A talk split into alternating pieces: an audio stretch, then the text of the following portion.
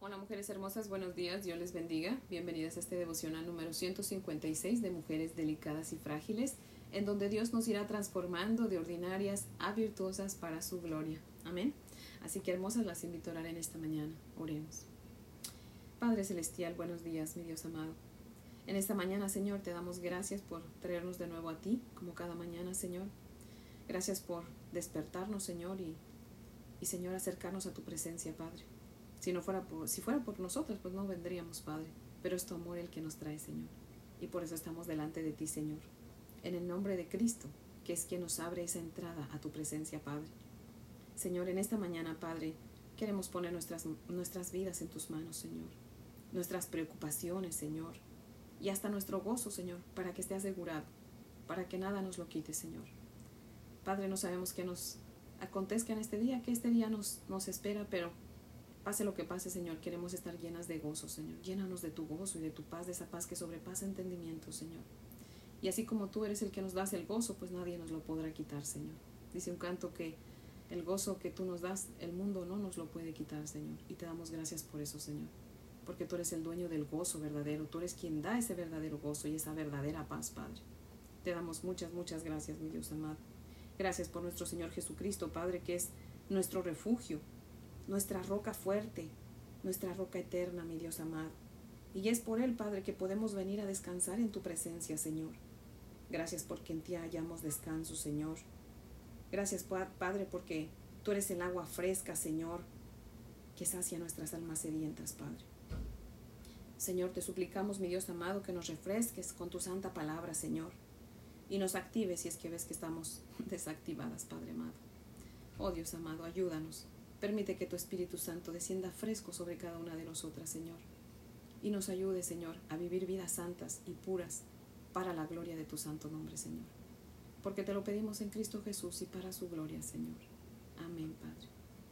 Mujeres hermosas, les, si tienen su Biblia, les invito a que la abran conmigo y vamos a leer Éxodo capítulo 1, versos del 8 al 14. Éxodo 1, del 8 al 14. Dice la palabra del Señor así. Entre tanto se levantó sobre Egipto un nuevo rey que conocía a José y dijo a su pueblo, He aquí el pueblo de los hijos de Israel es mayor y más fuerte que nosotros.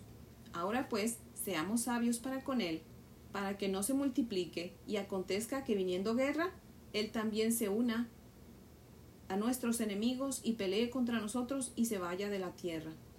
Entonces pusieron sobre ellos comisarios de tributos que los molestasen con sus cargas, y edificaron para Faraón las ciudades de almacenaje, Pitón y Ramesés. Pero cuanto más los oprimían, tanto más se multiplicaban y crecían, de manera que los egipcios temían a los hijos de Israel, y los egipcios hicieron servir a los hijos de Israel con dureza, y amargaron su vida con dura servidumbre, en hacer barro y ladrillo, y en toda labor del campo, y en todo su servicio, al cual los obligaban con rigor. Amén. Les voy a leer el comentario de Matthew Henry que cita lo siguiente. Dice, La tierra de Egipto se convirtió en casa de servidumbre para Israel. El lugar donde fuimos felices puede volverse de pronto un lugar de aflicción. El lugar del cual dijimos, este es nuestro lugar de consuelo, puede ser la cruz más grande para nosotros. Dejaos de confiar en el hombre y que no se diga de ningún lugar de este lado del cielo, este es mi reposo. Todos conocían a José, lo amaban y fueron amables con sus hermanos por amor a él. Aun los mejores y más útiles servicios que un hombre haga a los demás, pronto se olvidan después de su muerte.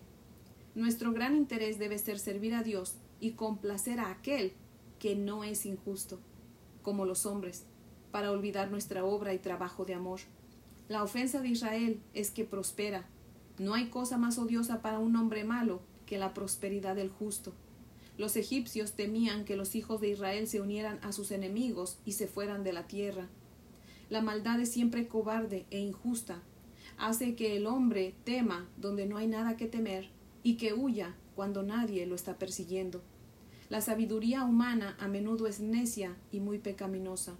El pueblo de Dios tenía capataces sobre ellos, no solo para oprimirlos, sino para afligirlos con sus cargas. no solo los hacía servir para provecho del faraón, sino para amargarles la vida. Los israelitas aumentaron maravillosamente. El cristianismo se difunde más cuando es perseguido. La sangre de los mártires fue la semilla de la iglesia. Quienes aceptan consejo contra el Señor y su Israel solo imaginan cosas vanas y acarrean mayor afrenta contra sí mismos. Fin de la cita. En el verso 8 vemos, dice, que entre tanto se levantó sobre Egipto un nuevo rey que no conocía a José. Y eso me intrigó porque dije, ¿cómo que no conocía a José? Si José fue un personaje muy importante para el pueblo eh, de Egipto. Así que me di a la tarea de buscar información extra bíblica y pues encontré que según una hipótesis, José llegó a Egipto durante la época del Reino Medio lo que explicaría la relación entre los egipcios y los israelitas. O sea, en ese tiempo se llevaban bien los egipcios con los israelitas. Años después, gran parte de Egipto estuvo dominada por unos pueblos semíticos conocidos como los Ixos, cuyo gobierno se extendió hasta la época de Camosis, quien reafirmó la primacía egipcia. En Éxodo no se nombra al nuevo rey, ni a ningún otro faraón egipcio, pero podría ser un jefe Ixo que no contempló los derechos otorgados a los israelitas por un monarca anterior. O sea, fue un rey simplemente que llegó ahí a, gobernar Egipto, pero nunca supo de la historia de José. Por eso es que dice que no conocía a José, porque no descendía de la familia del faraón con la cual José tuvo eh, relación, ¿verdad? Y este nuevo rey de Egipto, que no conoció a José, pensó que esclavizando a los israelitas, pues iba a reducir la población pero el plan no le dio resultado, al contrario, entre más los oprimía, pues más se multiplicaba, como dice la parte A del verso 12, ¿verdad? Y me llama también la atención aquí en, la, en el capítulo 10, que dice, ahora pues seamos sabios para con el pueblo, para que no se multiplique y acontezca que pues haya guerra, se unan a nuestros enemigos y se vayan, ¿verdad? Pero me llama la atención que dice, seamos sabios hágame el favor, ¿quién en, su pleno juicio dice que, que, la sabiduría está en maltratar a alguien para que no se vaya? ¿Que no se supone que sea al contrario? O sea, si yo quiero que alguien permanezca a mi lado, lo trato bien, ¿verdad? Si lo trato mal, pues se va a ir. Pero esa es la sabiduría humana, que muchas veces pensamos que nuestra sabiduría es mejor que la de Dios. De hecho, ni siquiera tenía idea ese rey de lo que realmente la sabiduría significa. Proverbios 1.7 dice, que la sabiduría es el temor a Jehová, el temor de Jehová. Así que nosotros tenemos que juzgar cada situación con el temor de Jehová, con la visión de Dios, ¿verdad? Teniendo en cuenta su temor de Él, ¿verdad? Y esa es la verdadera sabiduría, es saber preguntar, Señor, ¿está esto correcto? ¿Estoy en lo correcto? Este, este rey ni siquiera se tomó el tiempo de cuestionar sus suposiciones. Ni idea tenía que el pueblo de Israel ni siquiera pensaba en irse. El pueblo de Israel no tenía en mente irse de Egipto, estaban bien cómodos. Y aquí le voy a leer un, capítulo que nos lo prueba. Si tiene su Biblia, ábrala conmigo, ahí mismo en Éxodo, pero en el capítulo 13, verso 17. Capítulo 13, verso 17 dice, y luego que Faraón dejó ir al pueblo, Dios no los llevó por el camino de la tierra de los filisteos que estaba cerca, porque dijo Dios, para que no se arrepienta el pueblo cuando vea la guerra y se vuelva a Egipto. O sea, si al ver la guerra ellos iban a querer regresar a Egipto, ellos estaban bien tranquilos en Egipto, ellos estaban felices. De hecho, conforme vayamos avanzando en el libro de Éxodo, usted va a ver cómo ellos le reclaman a Moisés cuando Moisés lo saca de, de Egipto y le dicen, oye, para esto nos sacaste, acá nos vamos a morir de hambre, por lo menos en Egipto teníamos carne. O sea, ellos estaban bien acostumbrados a vivir en Egipto, pero este rey ni, ni se imaginaba. Estaba usando su sabiduría eh, mundana, ¿verdad? Su sabiduría de, sí, o sea, de nosotros, humana, ¿verdad? Y pues aquí, ah, en los versos 9 y 10, supuestamente el rey eh, quiso, ¿verdad?, afligir al pueblo de Israel porque tenía miedo de que se fueran con sus enemigos. Pero, como les vuelvo a repetir, esa no era la idea. Pero la verdadera razón por la que el rey de Egipto quería maltratar al pueblo de Israel que también él ni cuenta se había dado, estaba siendo usado por el enemigo. A mí pensar estaba siendo usado por el enemigo, porque lo que él realmente quería era exterminar al pueblo de Israel, que eso es lo que el enemigo, eh, si usted está familiarizada con la palabra de Dios, el enemigo es lo que siempre ha querido hacer con el pueblo eh, judío, con el pueblo de Dios, ¿verdad? Y más adelante cuando vayamos al, pueblo, al libro de Esther, ahí usted va a ver como un hombre malvado llamado Amán, también este, quiso exterminar a los judíos, ¿sí ven? Y la Biblia dice que no tenemos lucha contra carne ni sangre, o sea, era el enemigo.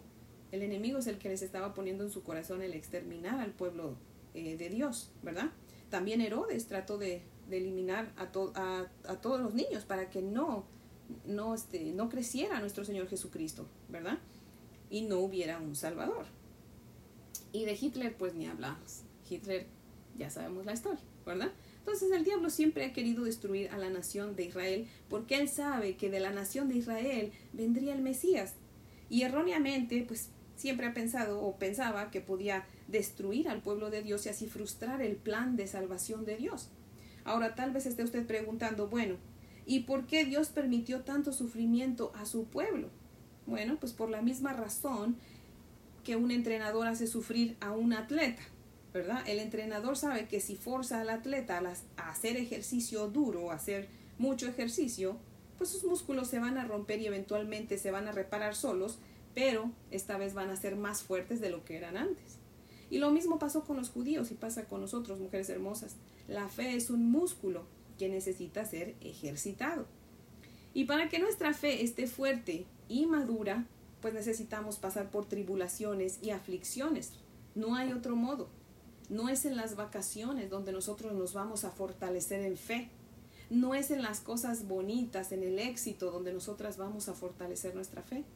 Desafortunadamente nuestra fe solamente es probada por el fuego, es en las aflicciones y en las pruebas donde nuestra fe es probada y es fortalecida, mujeres hermosas. También Dios permitió que pasaran esas dificultades eh, los israelitas, pues porque como yo les había dicho, ya se habían acomodado a Egipto, ya estaban tranquilos ahí, felices, cómodos. Ellos ni siquiera pensaban en irse y Dios quería incomodarlos, quería sacarlos de ahí para llevarlos a la tierra prometida. Por eso, mujeres hermosas, cuando sientamos que estamos rotas o que ya ya no podemos, escuchemos la voz de nuestro entrenador Jesucristo diciéndonos, confía en mí, yo sé lo que estoy haciendo. Este tiempo difícil que te estoy dejando pasar, es para hacerte más fuerte y darte la victoria. También para incomodarte, para que salgas y lleves a cabo mi obra y mi voluntad. Así que mujeres hermosas, si estamos muy cómodas a donde estamos, tengamos cuidado porque por eso Dios puede traer a nosotros alguna prueba, alguna tribulación para sacarnos de nuestra comodidad porque igual que el pueblo de Israel se multiplicó, creció cuando estaba siendo oprimido, nosotros tendemos a crecer más eh, espiritualmente y, nuestra fe tiende a, fortalecerse más cuando pasamos por tribulación. Así que si nuestra fe no es madura y estamos bien cómodas, ¿verdad? Muchas veces yo les digo, lean la palabra directamente, lean toda la Biblia. Hay gente que lleva años en la iglesia y nunca ha leído toda la Biblia. Gente que lleva años en la iglesia y no tienen un tiempo de oración y de lectura de la palabra, un tiempo de intimidad con el Señor todos los días. Por ahí abren la Biblia una vez a la semana, sino es que nomás el domingo cuando van a la iglesia. Y el Señor dice, bueno, yo te estoy hablando por medio de, esta sierva, pero si tú no quieres, no me va a quedar otra que, sacarte de tu comodidad, mujer hermosa. Así que mujeres, por favor, háganle caso a la palabra del Señor. Mirémonos en, en el espejo de las historias de la palabra. Dios nos está llamando nuestra atención, pero con amor nos toca el hombro y dice, mira, hazlo, ahorita que yo tengo paciencia, que cuando se me acabe la paciencia somos, va a ser como nosotros los papás, que cuando nosotros, nosotros le hablamos a nuestros hijos y les hablamos con cariño, mira, fulano, haz las cosas bien, hijo, pórtate bien, y no quieren. ¿Qué pasa? Tenemos que sacar el cinturón y, y darle. Y así es el Señor también, nos habla con cariño y dice, mira, mi hija, enderezate, haz esto, lee mi palabra, ven a mi presencia, sírveme, ríndeme tu vida. Pero nosotros no queremos. ¿Qué cree que va a pasar? El Señor va a traer, va a traer disciplina. ¿Sí ve? Hasta que entiendamos, Así que mujeres hermosas, lo que menos quiero es que Dios nos discipline, pero, pero también si es mi oración muchas veces yo le digo, Señor, disciplínanos. Si eso es lo que tienes que hacer para que nosotros entiendamos, pues hazlo, Padre, ¿verdad? Así que Él es nuestro Padre, Él es el dueño de nuestra vida y Él es libre de hacer lo que Él crea conveniente para nuestro crecimiento. Amén. Así que mujeres hermosas, pues esto es el devocional que tengo para hoy. Más bien que nuestro Padre Celestial tiene para hoy y que me usó a mí. Alabado sea su nombre porque la verdad no merezco que me use, pero, pero le doy muchas gracias por usarme. Y mujeres hermosas, pues vamos a orar para terminar. Amén. Oremos. Mi Dios amado, Padre nuestro, seguimos aquí ante tu bella presencia, Señor, de la cual no, no queremos retirarnos, Señor. Y de hecho, nos retiramos de este podcast, pero no de tu presencia, mi Dios amado, la cual está siempre con nosotros, Padre. Y por favor ayúdanos a estar conscientes de eso, Señor, de que tú siempre estás con nosotros, para que de esa manera cuidemos lo que hacemos, lo que vemos, lo que escuchamos, lo que decimos, lo que pensamos, Señor. Y aún hasta lo que no hacemos, porque dice tu palabra que al que sabe hacer lo bueno y no lo hace, le es contado por pecado, Señor. Padre, permite que podamos hacer lo bueno que tenemos que hacer, Señor. Oh Dios amado, y prívanos, líbranos de pecar, mi Dios amado. Ayúdanos, mi Dios amado, danos la victoria sobre el pecado, Señor. Líbranos de los dardos encendidos del enemigo, Señor. Sé tú un escudo alrededor de cada una de nosotras, Padre, y alrededor de cada uno de los nuestros, Padre. Oh Dios poderoso, Señor. Obra a nosotros, Señor, danos entendimiento. Ayúdanos a obedecerte, a no ser necias, Padre, a no usar nuestra sabiduría humana, porque nuestra sabiduría es basura, Señor. Ayúdanos a tener temor de ti y a usar tu sabiduría, Señor. Dice tu palabra, si alguno está falto de sabiduría, pídamela, que yo se la daré en abundancia y sin reproche alguno. Padre mío, por favor, danos sabiduría. Danos sabiduría de lo alto, Padre. Y ayúdanos, Señor, a ser mujeres conforme a tu voluntad. Haznos mujeres arraigadas en tu palabra, Señor, temerosas de ti, Señor, que piensemos antes de hablar, especialmente yo, Señor. Ayúdanos a pensar antes de hablar. Ayúdanos a pensar antes de actuar, Señor. Y que en todo cuanto hagamos glorifiquemos y exaltemos tu precioso nombre, Padre. Oh Señor, te doy gracias y te pido una bendición especial para cada mujer que está escuchando este podcast, Padre. Señor, por favor, seas tú supliendo las necesidades de cada una conforme a tus riquezas en gloria, Señor.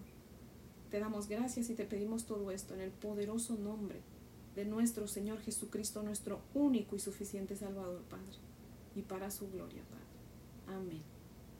Bueno, mujeres hermosas, pues Espero que tengan un día muy bendecido y si Dios nos concede la vida para el día de mañana, pues aquí las espero para ver qué tiene Dios para nosotras y podamos seguir perfeccionándonos en su palabra. Amén. Las amo, mujeres hermosas. Cuídense mucho.